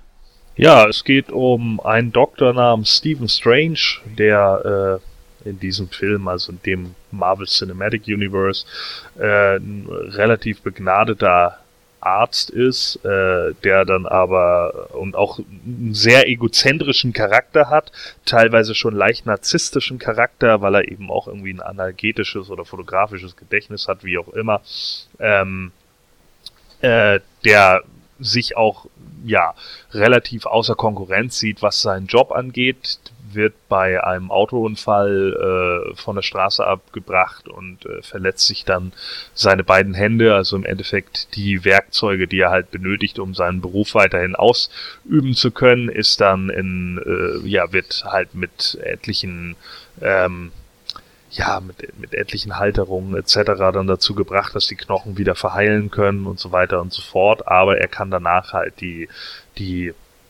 äh, Hände nicht mehr richtig bewegen und ist halt der Meinung, dass seine Karriere jetzt vorbei ist und äh, kommt damit überhaupt nicht klar. Also sein Ego lässt es halt nicht zu, dass äh, er ja hier nicht mehr das machen kann, was er früher gemacht hat, nämlich äh, angesehener Doktor zu sein und ähm, Chirurg wie auch immer und äh, dann bekommt er den Tipp von seinem ja, Physiotherapeuten sozusagen, dass ein anderer äh, Mann, der, der am, vom Rücken her abwärts fast gelähmt war, irgendwo ins Ausland gegangen ist und dann äh, danach wieder, ja, danach wieder laufen konnte. Und er fährt dann eben nach Kathmandu, also er findet hinterher raus, dadurch, dass er den Mann trifft, äh, dass er nach Kathmandu muss und sucht dann halt nach diesem Tempel, wo er das äh, angeblich auch gelernt hat, trifft dann auf äh, Mordo, ein der Priester, die dort in diesem Tempel halt ja eben leben und auch dem der Ältesten dienen oder wie auch immer. Und die Älteste fängt dann eben an über den Geist zu reden und äh, dass es ja eigentlich im Endeffekt nur um Heilung geht, dass der Geist den Körper heilt. Er hält das natürlich alles für Humbug, das übliche äh, Pseudogeschwafel, Voodoo etc., bis sie ihn dann äh, ja seine Seele einmal aus dem Körper schlägt und er dann äh, ja durch die Dimensionen reist und dann mit der Zeit immer weiter äh, erlernt, wie Magie und wie andere Nebendimensionen äh, zu handeln sind. Er lernt halt deutlich schneller als etliche andere, eben auch aufgrund des analgetischen Gedächtnisses und äh, sieht sich dann sehr bald äh, mit Cassilius konfrontiert, der ein ehemaliger Schüler der Ältesten war, die älteste gespielt von Tilda Swinton, Cassilius gespielt von Mark, Mats Mikkelsen, Benedict Cumberbatch als Doctor Strange und die haben dann wie es natürlich in, keine Ahnung, Comic-Action-Geschichten üblich ist, ein Problem miteinander, denn Cassilius ist der Meinung, dass die Übermacht Dormammu, ein Weltenverschlinger, der alles in eine Negativzone drängt, äh, eigentlich der Befreier ist, während die Älteste halt der Meinung ist, nein, unsere Welt muss von vor Dormammu geschützt werden. Ganz genau, wobei allerdings auch Benedict Cumberbatch sowohl äh, Stephen Strange, also Doctor Strange, als auch Dormammu selbst gespielt hat. Ja, sprich, per Motion er Capturing. Er spricht Dormammu, glaube ich, auch, ne? Äh, das weiß ich nicht, ich habe es nicht im Original gesehen. Hast du es im Original gesehen? Nee. Im O-Ton? Nee, leider nicht, nee. das gab's nicht. Hm. Gut, äh, Ja, ich habe ja letztes Mal schon zu dem Film einiges gesagt. Das ist natürlich wieder so äh, typische Marvel-Standardkost. Wir sehen wieder den Helden, der äh, ja, wir, wir sehen so quasi seine, seine Origin, wie alles äh, zusammenkommt. Er bekommt einen Gegner, der sporadisch so mal im Vorbeifahren mal eben eingeführt wird. Und das funktionierte bisher ja ganz gut. Ich sag mal so typisch in äh, Ant-Man oder in Iron Man 1 kann man das, glaube ich, am deutlichsten sehen. Vielleicht noch Hulk. Und äh, ja, das ist so eine Geschichte. Manche scheinen ein bisschen da jetzt auch so Marvel müde zu werden und sehen natürlich auch in Doctor Strange so eine Art Typen aus der dritten oder vierten Garde. Äh, kann ich nicht so bestätigen, aber ich finde den Film sehr gut. Ich würde ihn auch sehr gut bewerten, wenn wir den mal irgendwann durchnehmen. Das dürfte, glaube ich, auch nicht allzu lange äh, dauern. Wenn auch nicht jetzt in der nächsten Ausgabe, weil wir da schon ein entsprechendes Thema haben. Und danach könnte vielleicht sogar schon unser Weihnachtsspecial kommen, beziehungsweise ah. das drittjährige von Nightcrow. Nicht? Das steht ja auch noch an. Und ähm, ja, deswegen einfach mal so direkt an, ziehe ich mich da so ein bisschen zurück. Also ich habe den Film ja wie gesagt auch gesehen, aber ich habe ja schon einiges dazu beim letzten Mal gesagt. Deswegen so die, an dich die Frage, wie fandest du ihn? Wo liegen für dich bei dem Film die Stärken, die Schwächen? Äh, Cumberbatch in, als, als Superheld. Kommt das für dich überein? Äh, ja, absolut. Also er spielt das schon ziemlich gut, aber wenn wir den Film nochmal im Einzelnen durchnehmen wollen, dann würde ich jetzt das Fazit da noch nicht vorwegnehmen wollen. Ja, aber so ein kleines Fazit, würdest du denn sagen, äh, okay, das kann man auf jeden Fall sehen, der Film ist auf äh, sehenswert? Auf jeden Fall, auf jeden Fall okay. sehenswert, ja. gerade, gerade wegen des großartigen Finales, ja, das, das ist ja ein Finale, das äh, bei Marvel äh, bisher in keiner Weise so stattgefunden hat und das ist halt einfach ein intelligentes und auch ein ziemlich witziges Finale, also ich hätte es genauso gemacht, fand ich einfach grandios. Gut, dann wollte ich dir noch eine Frage stellen und zwar, ähm, es ist ja so, dass es diesmal eine noch höhere Ebene geht, ja, bei den Guardians of the Galaxy, äh, beziehungsweise den Avengers ging es um die Welt. Bei, äh, den Guardians of the Galaxy ging es um das Universum und jetzt äh, bei Doctor Strange geht es um andere Universen und äh, Ebenen darüber, bla bla. Ist es nicht langsam, aber sicher ein bisschen lächerlich und auch anstrengend? Nö, weil äh, einfach nicht, weil erstens hatten wir so eine Bedrohung schon durch Galactus äh, bei den Fantastic Four seiner Zeit denn das ist im Endeffekt nichts anderes. Der ist ja auch ein äh, äh, Weltenverschlinger und bei Dormammu geht es ja eher darum, dass eine andere Dimension auf unsere Welt Einfluss nimmt. Und Strange äh, beschützt hier in erster Linie erstmal nur die Welt, aber eben nicht auf der physischen, sondern auf der geistigen Ebene. Ja, liebe Hörer, ihr habt's gehört. Also hier nochmal die Meinung von Gordon zu dem Film. Also ich würde euch auch empfehlen, geht rein. Äh, sogar 3D lohnt sich, da da wirklich unglaublich viel an CGI drin ist. Da werden jetzt auch wieder einige wahrscheinlich gähnend vor dem äh, vor dem Fernseher oder halt eben vor den Boxen sitzen oder wie auch immer, weil sie schon mittlerweile nicht mehr sehen können. Aber äh, da kann ich nur die Empfehlung geben, tut es. Ja, einen Film möchte uns Gordon dann noch entsprechend vorstellen, den leider der Julian, glaube ich, auch nicht gesehen hat, ne? Nein, steht bei mir aber tatsächlich auf der Liste. ja. Und zwar geht's dabei um Sausage Party. Und da er der Einzige ist, der den Film gesehen hat, dann stell ihn doch einfach mal bitte vor. Ja, also äh, Sausage Party ist im Endeffekt ein CGI-Film, äh, einer der üblichen Animations-, Computeranimationsfilme, äh, die der hier allerdings einfach mal das gesamte Genre so ein bisschen auf die Schippe nimmt also sich ein bisschen darüber lustig macht, weil es natürlich auch mittlerweile tausende Computeranimationsfilme gibt. Also ich habe wirklich das Gefühl, gefühlt kommen jetzt jedes Jahr irgendwie zehn Filme raus und man weiß eigentlich gar nicht mehr, ob das jetzt Disney oder wer auch immer noch ist. Ähm, und die haben jetzt natürlich irgendwie angefangen, äh, hier einfach mal einen Computeranimationsfilm auch mit so einem belanglosen Quatsch zu machen, wo eben andere Leute, ja, es ist Pets, Haustiere und jetzt kommt Störche und hast du nicht gesehen, so, und die haben sich halt gedacht, ja gut, dann machen wir jetzt halt einfach einen Animationsfilm über Lebensmittel. Ja, und diese Lebensmittel, die leben halt alle. Und äh, der Film ist ähm, von Seth Rogen und ich meine auch Jonah Hill hat irgendwie mit dran gearbeitet. Also Seth Rogen und Evan Goldberg haben das Drehbuch geschrieben ich glaube auch noch zwei, zwei andere Leute und äh, hier geht es irgendwie darum, dass diese Lebensmittel halt leben und sich äh, sozusagen ihre eigenen Religionen aufbauen darüber, dass sobald sie von Menschen eingekauft werden, werden sie ins glorreiche Jenseits geholt. Ja, und äh, da geht es halt dann darum, dass da, also es wird sehr viel, sagen wir mal, Religionskritik geübt, es wird sehr viel Political Correctness komplett in den Arsch getreten. Äh, es ist halt so das übliche Seth Rogen-Ding, äh, sich über so ungefähr alles lustig zu machen, was denn da so sein mag.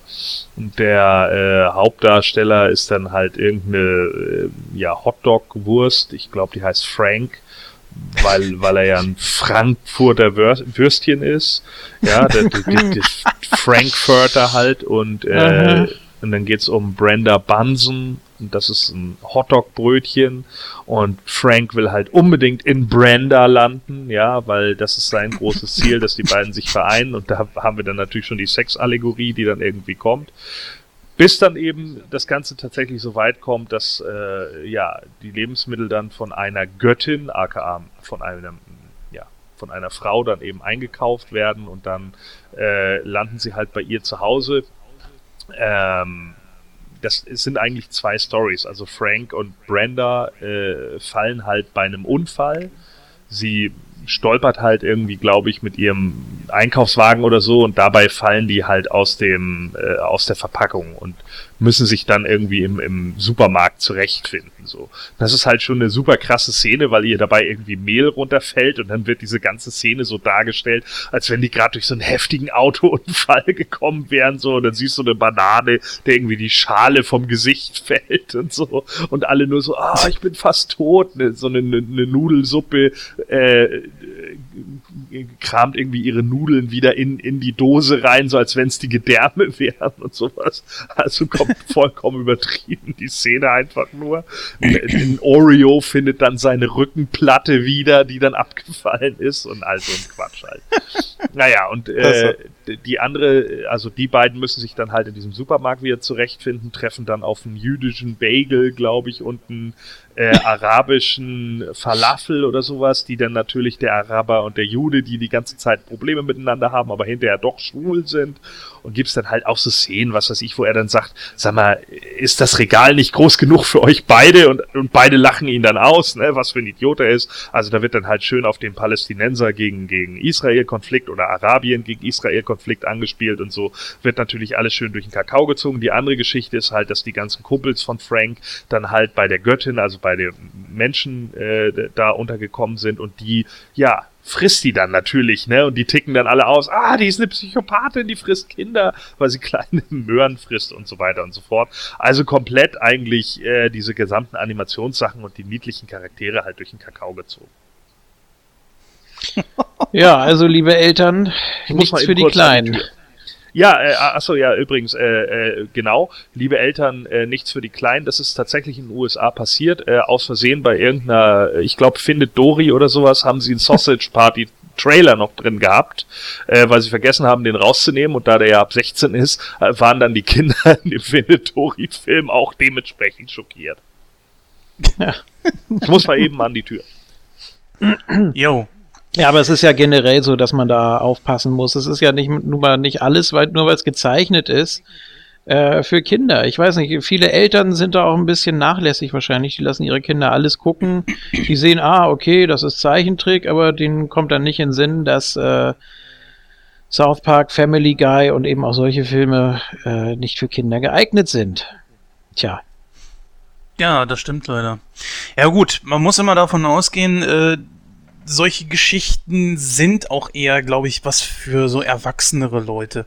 Es, es ist zwar schon kindgerecht gemacht, aber diese Geschichten an sich, so von Pixar und so weiter, sind schon eher auch was für Erwachsene als wie für Kinder. Das ist nur halt eben noch nicht so richtig hundertprozentig angekommen in den Köpfen der Leute, ne? Oh, ich bin mir auch sicher, dass äh, nicht alle Kinder äh, die Gags aus Findet Nemo oder The Incredibles oder so verstehen. Gehe ich, geh ich fest von aus. Also eine Sechser- oder Nuller-Freigabe hm, sehe ich dann schon ein bisschen kritisch, ja. Ja, aber ich denke auch, äh, das ist auch bewusst für beides gemacht, so, weil Kinder lachen dann halt über den Slapstick hinter, hinter den einzelnen Sachen, so wie es eben eine Zeit lang auch bei den Simpsons war. Denn kein Kind hat verstanden, wenn, keine Ahnung, da äh, Polit Politik durch den Kakao gezogen wurde, der amerikanische Traum oder sowas. Das verstehen Kinder nicht. Die lachen dann darüber, nee. dass Humor sich auf die Fresse packt, ja. ja. Äh, und genauso wird das da halt natürlich auch gemacht. So, die sind ja nun auch nicht doof, die Leute bei Disney. Also, die wissen dann natürlich auch ganz genau, okay, wenn die Eltern reingehen, machen wir auch ein paar Witze für die Eltern halt mit rein, so, ja, die dann die Kinder vielleicht irgendwie nicht blicken, aber dann können halt die Eltern darüber lachen und das passt, glaube ich, dann schon ganz gut. Was würdest du dem Film denn jetzt geben? Würdest du, ich weiß gar nicht, ob er noch läuft, aber würdest du ihn äh, zumindest als DVD oder Blu-ray-Kauf empfehlen? Äh, ich hätte den auch als Kinogang empfohlen. Also der ist super witzig. Ich fand den echt gut. Also man muss natürlich schon klar sehen, da ist teilweise wirklich derber Humor dabei. Ne?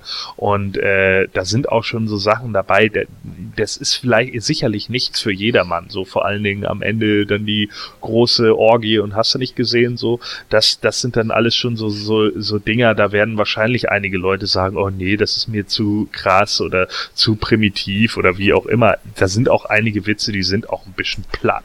Aber andere Witze sind schon ziemlich gut rübergemacht. Und ich finde den Film halt besonders gut, weil er halt einfach so derbe auf, wieder auf Political Correctness scheißt. Und das ist halt das Gute daran. Ist halt Anarcho-Humor, ne? Ja, gut, also auf gewisse Art und Weise äh, ist es ganz gut, dass das mal ausbricht und ähm, einfach mal zeigt, so, Leute, ihr könnt solche Sachen auch mal mit Humor nehmen, ne? Ein Beispiel, ja. ein Beispiel noch dazu ganz kurz. Äh, gibt, Es, gibt es zwar auch nicht mehr die Serie, äh, aber früher äh, die Dinos. War auch nicht für Kinder unbedingt. Also ich habe, wann habe ich das gesehen? Mit 13 oder so. Ähm, kommt ja auch so ganz äh, gut daher, ganz aufwendig gemacht und so. Aber jetzt so eine normale Puppenserie ist das auch nicht. Also für die ganz Kleinen auch nicht unbedingt. Ja, vor allen Dingen die Folge, wo sie diese Bären fressen und alle bekifft sind. Zum Beispiel. Also es ist ja. schon, man muss, man muss da wirklich aufpassen, ne? Also. Ja, genau. Klar. Ja, jetzt aber sind wir endgültig durch. Liebe Hörer, wir gehen jetzt über zur Verabschiedung und da hören wir uns dann nach ein paar Outtakes. Diesmal haben wir, glaube ich, nicht ganz so viele drin, aber ähm, hören wir uns dann gleich wieder.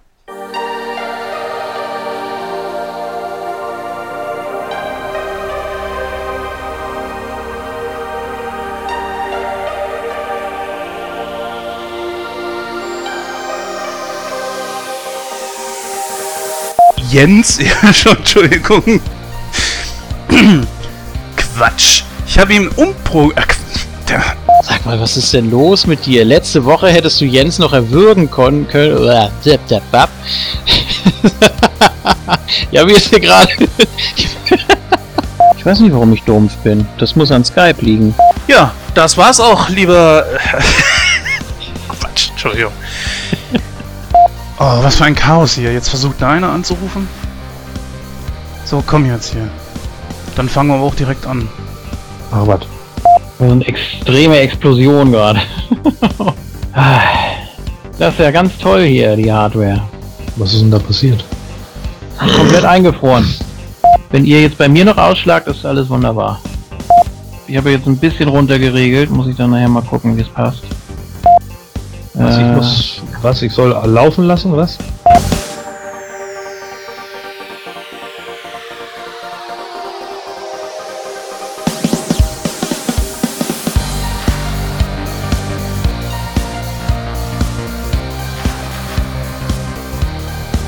Tja, liebe Hörer, das war's dann auch dieses Mal wieder. Ne? Bekanntlich ist die 69 am schönsten. Ähm, ob das jetzt der beste Podcast aller Zeiten war von Nightcrow, kann ich nicht sagen. Es hat auf jeden Fall wieder unglaublich Spaß gemacht heute. In der Kürze lag die Würze. Wir haben versucht, das Ganze ein bisschen entsprechend in so ein etwas, ja, ein bisschen zu kompressen, zusammenzupressen, damit es nicht wieder so ellenlange Podcasts werden ehrlich gesagt, ist es eher so der Gordon, der jetzt momentan ein bisschen auf die Füße tritt und äh, auch schon so den Finger zeigt hat, ich habe doch keine Zeit, ich muss weg. Ähm, darauf nehmen wir natürlich entsprechend Rücksicht und äh, das Positive ist einfach, dass wir hier eine etwas kürzere und geraffte Ausgabe haben. Äh, Bevor ich jetzt endgültig die Jungs hier in den Feierabend schicke, dann nochmal kurz gesagt, äh, wir werden jetzt die nächsten Tage äh, ein paar weitere Programmpunkte haben. Sofern ich das hinkriege, gibt es eine neue Ausgabe, das müsste sogar die 20. Ausgabe sein, von äh, Sneak Week. Dann wird es endlich, endlich wieder eine neue Nightcrow in Serie geben. Äh, ich habe ja eine aufgezeichnet, die äh, schon lang, etwas länger auf der Platte bei mir liegt, die ich aber noch nicht fertig gemacht habe. Schande über mein Haupt. Es ist leider durch die ganzen Krankenhausaufenthalte nur noch einmal so gekommen. Tja, blöde Privatleben. Es ist wie's Rauchen, schwer sich das abzugewöhnen. Ähm, auch mit äh, unserem neuen, also mit Faktenkult wird es weitergehen. Äh, eines der nächsten Sachen dürfte, ich gucke mal kurz eben rein, ich kann nun nicht ganz genau sagen, in welcher Reihenfolge. Äh, genau. Zu Ghostbusters, zu Otto der neue Film und Two and a Half Man ist was vorbereitet. Da wird es dann auf jeden Fall auch was geben.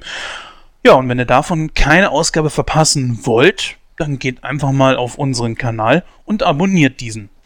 Ja, damit sage ich an dieser Stelle dann Gott sei Dank ist bald der Christoph wieder da, denn ohne ihn ist äh, Nightcrow wie ein Butter ohne Brötchen, ja, oder äh, wie ein Coca ohne Cola.